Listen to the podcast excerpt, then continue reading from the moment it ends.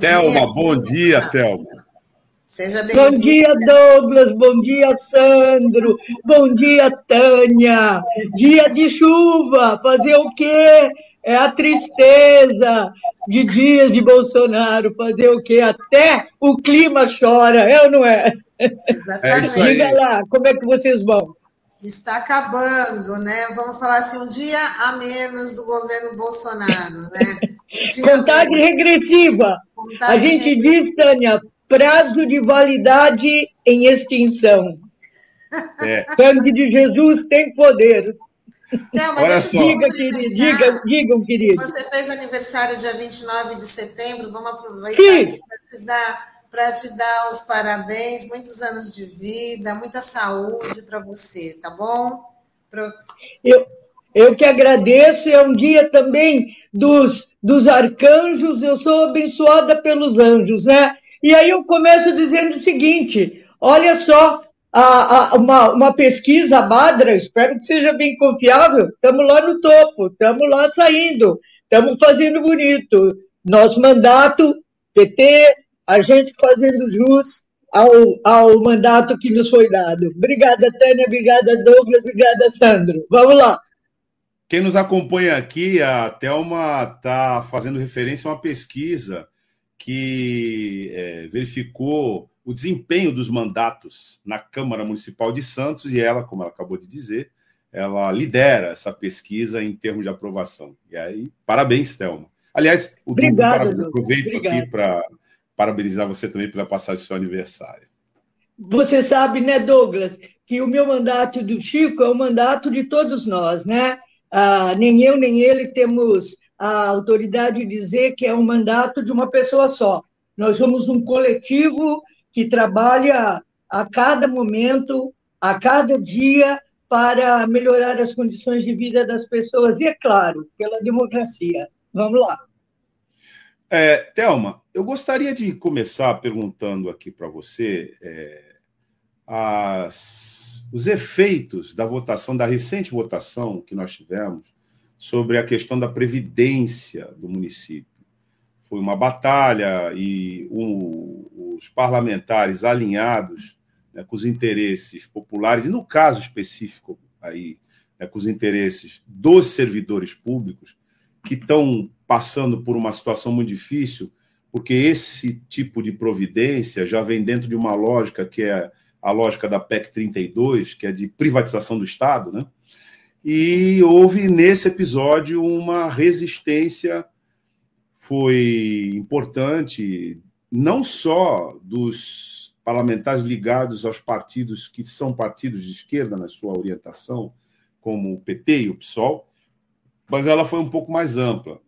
Mas, ao fim e ao cabo, é, o Poder Executivo acabou fazendo passar a sua medida de reforma da Previdência aqui para os servidores públicos municipais. Eu queria que você comentasse um pouco esse episódio e, e desse aqui para a gente a tua avaliação dessa campanha, dos resultados, dos efeitos, da perspectiva que a gente tem agora. Pois é, eu, é, você sabe, eu vou tentar dividir em duas partes: o que aconteceu e o que está uh, por acontecer. O que aconteceu? Uh, uma mobilização que não foi das mais fortes, eu imagino que o servidor público, depois da última greve, onde praticamente quase que 100% de todas as categorias pararam, e houve um, um retrocesso é, quando tiveram que pagar pelos dias parados, enfim, eu acho que a mobilização está muito difícil. É, e acho que os sindicatos ainda não conseguiram uh, um resultado uh, além daquilo que se precisava ter para barrar esse projeto. Por outro lado, é importante saber que há etapas para essa questão. Nessa primeira etapa, qual era o centro do projeto e, e nós que votamos contra, quem somos nós? Vereador Chico Nogueira, do PT, vereadora Alder Clis, do PP, uh, ah, vereador uh, Benedito Furtado, do PSB, Está faltando um, quem é? A Débora. A Débora, obrigada. E a vereadora Débora Camilo, do PSOL. Nós cinco uh, votamos contra, foram, nesta última quinta-feira, praticamente três horas de combate ininterrupto. Eu quero dizer que os apoiadores do executivo, uh, do prefeito da prefeitura, uh, decidiram eleger o Partido dos Trabalhadores como seu principal algoz, uh, e eu fui citada várias vezes como quem uh, votou uma reforma de previdência proposta pelo presidente Lula lá no início do seu mandato. É verdade. Só que, diferentemente de agora, essa, essa, essa reforma, a de Brasília, de vários anos atrás, ela foi precedida de muita discussão.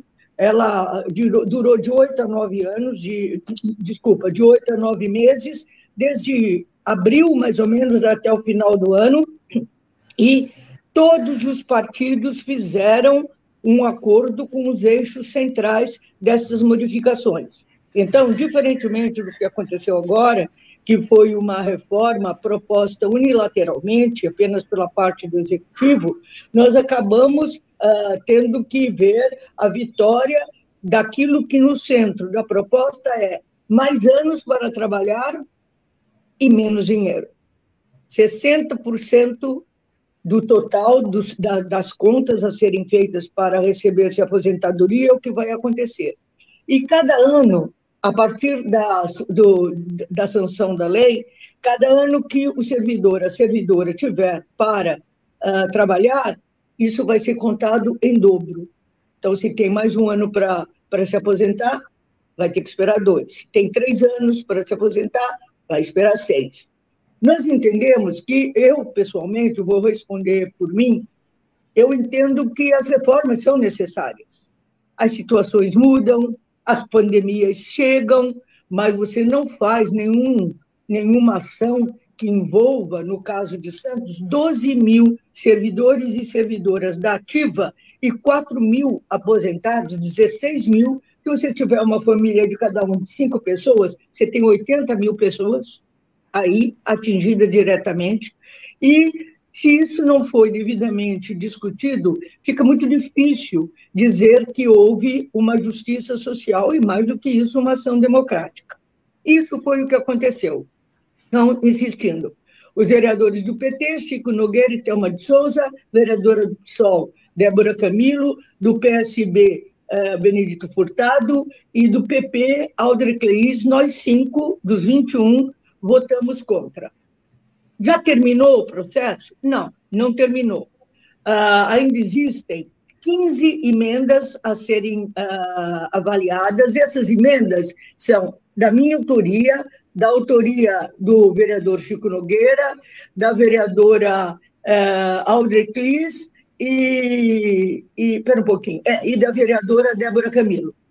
Nós quatro apresentamos emendas e que serão uh, avaliadas pelas comissões da Câmara.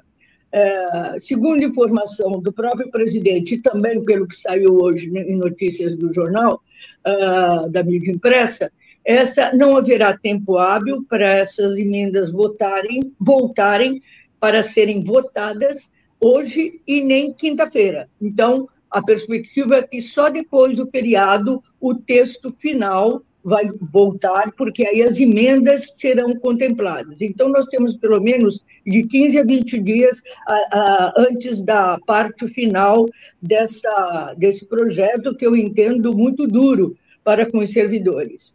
Mais ainda, ontem, também notícias jornal, esta, estas, uh, esse texto, né, o texto da, da, da, do projeto, ele deixou a Câmara. A, a, a Comissão de Constituição e Justiça, que é presidida pelo vereador Benito Furtado, e foi com o segundo destino, que é a Comissão de Finanças e Orçamento, que é presidida pelo vereador uh, Ademir Pestana. Então, esses são os passos referentes exclusivamente ao projeto.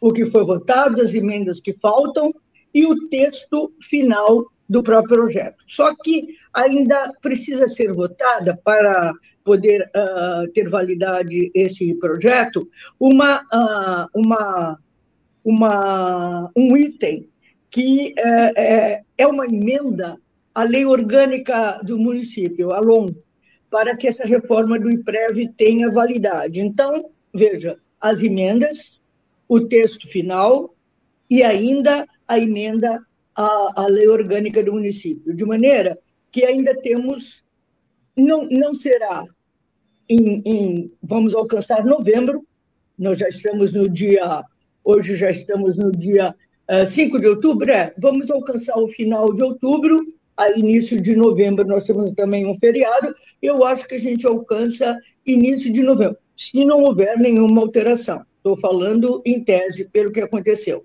Mas, de qualquer maneira, Tânia, de qualquer maneira, Sandro, de qualquer maneira, uh, Douglas, é, veja, eu quero insistir.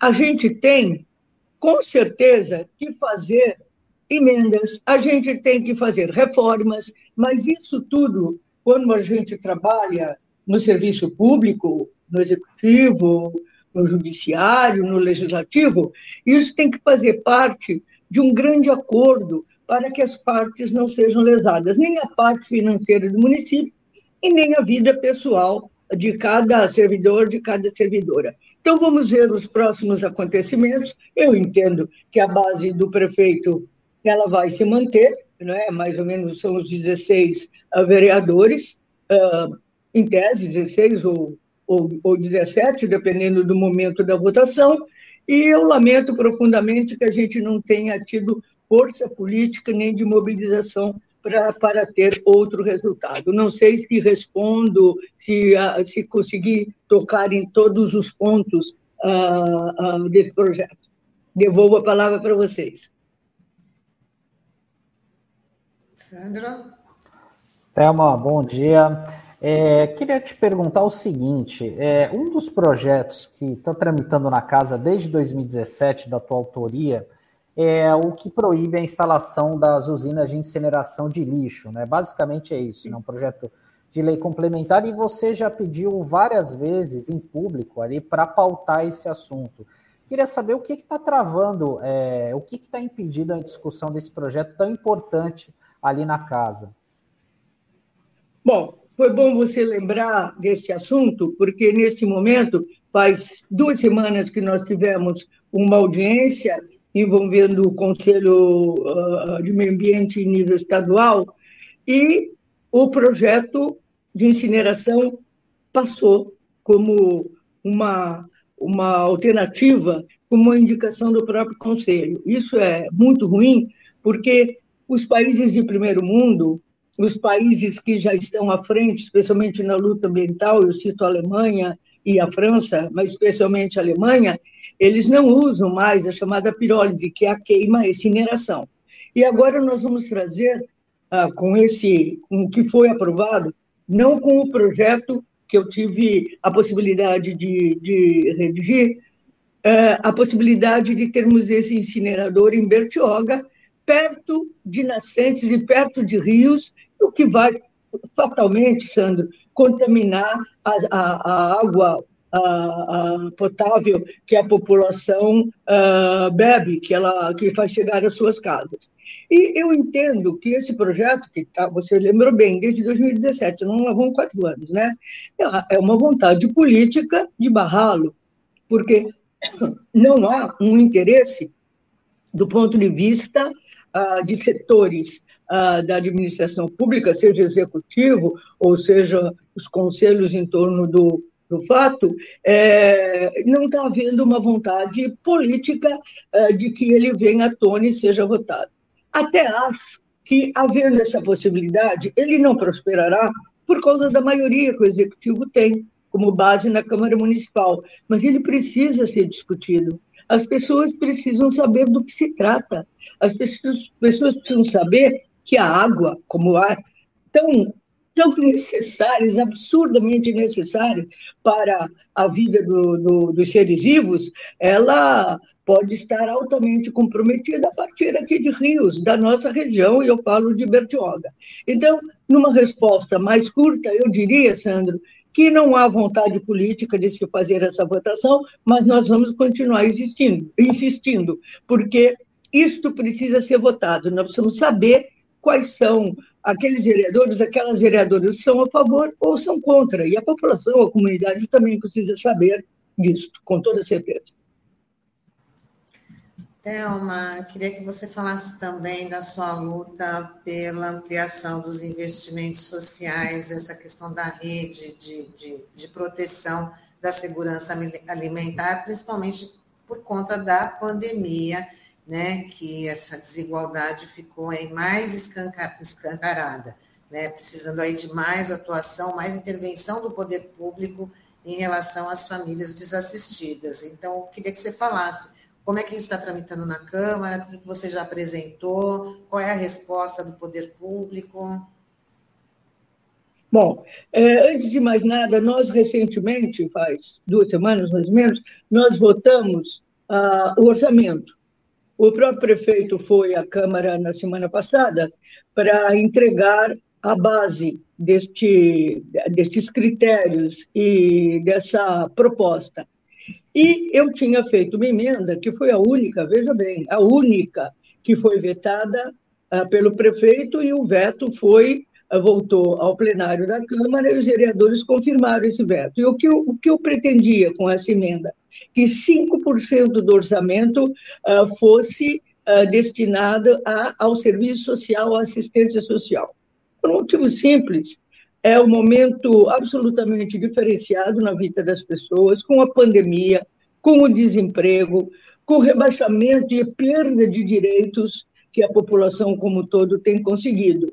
Eu fazer essa proposta de 5%, eu queria aumentar para de 72 para 75 milhões o percentual de retaguarda financeira para as pessoas que estão necessitadas. Nós estamos, vemos, é, é, não precisa nem um termômetro uh, mais cuidadoso quando a gente vê o aumento da população de rua, aquilo que eu chamo, com muita tristeza, entre aspas, de mendigos novos. Quem é o mendigo novo? É aquele que ainda tem sapato, é aquele que ainda tem um agasalho, daqui a pouco vai ser a camiseta, daqui a pouco a sujeira da rua, das ruas ah, vão estar impregnadas, ah, não só na, nas roupas, mas na alma dessas pessoas. Então, o poder público tem que dar essa retaguarda. Não é favor nem caridade, é obrigação obrigação civilizatória de fazermos com que os executivos, não só da nossa região, mas todo executivo do mundo todo, possam dar essa retaguarda a fim de possibilitar um mínimo de dignidade para as pessoas sobreviverem. Então, a proposta foi essa de aumentar. E dentro dessa proposta, as sugestões uh, com o nome genérico uh, de rede de sustentação alimentar, se eu posso diminuir o termo, é para que as pessoas tenham não só as cestas de alimento, cestas de verduras, preferencialmente compradas de produtores da região, e tudo aquilo que diz respeito à sobrevivência, vou usar novamente a palavra, digna das pessoas. Então, esta rede alimentar, ela vem de encontro àquilo que é básico para o ser humano, que é comer, alimentar-se. E eu espero que a prefeitura leve em consideração a consecução e a formatação desta rede, porque ela dará um passo muito importante naquilo que eu chamo, o, que eu chamo de apoio às pessoas uh, vulneráveis, que, na verdade, estas pessoas aumentaram em número de uma maneira exponencial, numa progressão geométrica. E eu espero, Tânia, que o Executivo tenha a sensibilidade de prestar atenção nessas sugestões, que, uma vez colocadas, serão sugestões do Executivo, não serão mais de nenhum vereador, de nenhuma vereadora e tudo isso para a gente minimizar as dificuldades de sobrevivência da população, especialmente nesse momento de pandemia e desemprego. Não sei se eu te respondi. Não, já veio alguma resposta nesse sentido do, do, do, do executivo? Não, a única resposta foi... Não, a única resposta foi o veto aos 5%, e eu lamento muito porque em um curtíssimo espaço de tempo, o executivo vai ter que fazer reformulações. Desculpa. Porque a situação é delicadíssima, as pessoas estão muito necessitadas, e é claro que a parte de serviço social de todos os executivos, eu falo por anos, onde eu sou vereadora, não é diferente, lamentavelmente. Thelma, é, eu queria te fazer uma pergunta sobre a questão da modificação que nós estamos tendo aqui na nossa cidade, por conta do plano de desenvolvimento e zoneamento aqui do Porto, e que envolve especificamente, no caso aqui, a, as medidas que estão sendo tomadas e que estão afetando a cidade. É que hoje, lá no Senado Federal, o senador eh, Jean Paul que é do Partido dos Trabalhadores do Rio Grande do Norte, ele apresenta uma, o relatório para ser votado desse projeto, né, que é da concessão das ferrovias. Nesse relatório desse projeto de lei no Senado, é o 261 de 2018, tem lá alguns dispositivos que dão conta de que, bom, a União, estados, municípios podem efetivamente é, apresentar projetos né, de é, instalação de ferrovias e a iniciativa privada também pode fazer, desde que isso seja compatível com os planos diretores né, dos municípios, que são as, você, ex-prefeita, vereadora muito experiente, sabe que esses planos são sempre discutidos, aliás, regularmente, anualmente discutidos nos municípios. E aqui a gente está tendo uma, uma modificação é, com instalação de ferrovia, que passa pelo Valongo, compromete patrimônio histórico, etc., sem discutir com ninguém. Eu queria te ouvir sobre esse assunto. Pode ser que hoje, né, nesse relatório apresentado pelo senador Jean Paul Prats, que, que reitera a proibição de se fazer, tomar iniciativas desse tipo sem ouvir os municípios, que significaria uma cassação né, na autonomia do município de dispor sobre o seu território, pode ser que isso seja é, reforçado, é, além de toda a legislação, no sentido de assegurar que a comunidade participe desse debate, etc. Mas a gente não tem, não verifica, pelo menos em nível suficiente, esse debate entre nós. Thelma, como é que você vê isso? Como é que você avalia essa questão? Olha, na verdade, uh, nas políticas públicas que a gente uh, tem como necessárias, todas são, mas algumas têm mais uh, prevalência, quem na bancada Uh, pode falar mais sobre esse assunto é o vereador Chico Nogueira, que é portuário, que é uma pessoa que trabalha, que já fez muitas audiências uh, sobre a questão do, do plano diretor do Porto, né? do, do, do plano de zoneamento do Porto. Mas, em generalidades, eu posso dizer o seguinte: até onde eu sei, e eu posso dar alguma informação uh, uh, que tenha mais detalhamentos e que eu não as domine, que não os domine, é, nós teremos uma modificação e ali, no Outeirinhos, ali onde está a Marimex, seria uma modificação para haver, não, de uma maneira geral, o Porto de Santos deixará de ter o seu perfil de receptador de containers, estocador de containers para seguir em viagem mundo afora, mas para fertilizantes e, e derivados de petróleo. Uh, existe um, um, site chamado Porto Gente, uh, eu faço parte, mas pouco do palpite, porque ele é mais, ele é liderado uh, pelo ex-vereador Jama, e ele mostra algumas preocupações uh, de empresários, pequenos e médios empresários do nosso porto. E nós estamos vendo que muitos deles têm essa preocupação, até porque nós não podemos esquecer o que aconteceu em Beirute. Não faz tanto tempo assim, esse negócio explode. E nós estamos também com a possibilidade da construção de um ponto de atracação para navios uh, carregados de, de, de produtos uh, do petróleo, especialmente gás. Então, é importante que a cidade saiba que a gente precisa ter uma luta contra isso, porque nós estamos trazendo para o perímetro, é, ali na, na perimetral, nós estamos trazendo para o perímetro urbano da cidade algo que não tem uma regulação é, é, muito satisfatória. Você pode ter acidentes inevitáveis e que serão, com toda certeza, fatais.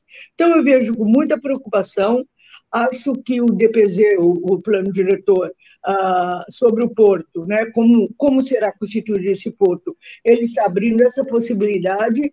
Ah, o porto é um setor ah, federal, ele agora está em processo que é chamado de desestatização, que é um tipo de privatização. Acho até que pode haver pontos onde isso seja possível, mas não podemos esquecer que os portos são lugar de entrada e saída das cidades. Né? Em tempos bélicos, em tempos de guerra, é por ali que, as, que, que uma parte das tropas entram e saem. Então, o porto tem que ter uma ação estatal enérgica, porque ele regula, inclusive, as condições de segurança, além de transporte, alimentação, etc., etc. Ele também regula as condições uh, de, de ação uh, de Estado, de ação pública em nível nacional. E o Porto de Santos, que é o maior da América Latina, vamos combinar, ele teria que estar tá dando o exemplo. Então, eu vejo com preocupação, acho que, se aprovada essa questão, nós vamos ter problemas muito sérios, mas nós temos que ficar uh, atentos, porque a RBA tem que, como sempre faz, tem que prestar esse serviço de informação para que a cidade não seja pega com uma ação que ela desconhece e que será nefasta, no meu entender, para a cidade como um todo. Aí, Thelma. Chegou aqui ao fim o nosso bate-papo de hoje. Né? Que pena. É, o tempo passa rapidinho, mas com certeza a Thelma vai estar de volta aí em breve para falar mais aí com a gente. Queria agradecer por ter aceitado o nosso convite, a sua participação aqui no Manhã RBA Litoral. Desejar também uma ótima semana né? nessa luta, nessa resistência. Thelma, parabéns pela tua atuação, viu? Obrigada, Douglas. Sandro, um abraço para você, para o Douglas, para a Tânia, para todos que estão nos acompanhando e principalmente desejar, além de uma boa semana, o quê? Um feriado. É dia das crianças, nós merecemos, na é verdade, e vamos ver. Eu talvez, eu, eu talvez não, com certeza falarei com vocês. Depois disso, vai ter a votação da, da aposentadoria, acho que vocês vão voltar ao assunto, mas por enquanto eu deixo um grande abraço, um grande beijo, máscara, porque a pandemia não acabou. A Organização Mundial de Saúde está dizendo, uma diretora da, da organização está dizendo que vem uma segunda pandemia, vamos bater na madeira, mas, de qualquer maneira, estamos aqui a postos para a gente discutir e lutar pelo bem-estar da população. Um beijo, muito obrigada. Até a próxima. Obrigada, Thelma. Até a próxima. Tchau, Thelma. Até mais. Tchau, Sandro. Tchau, tchau.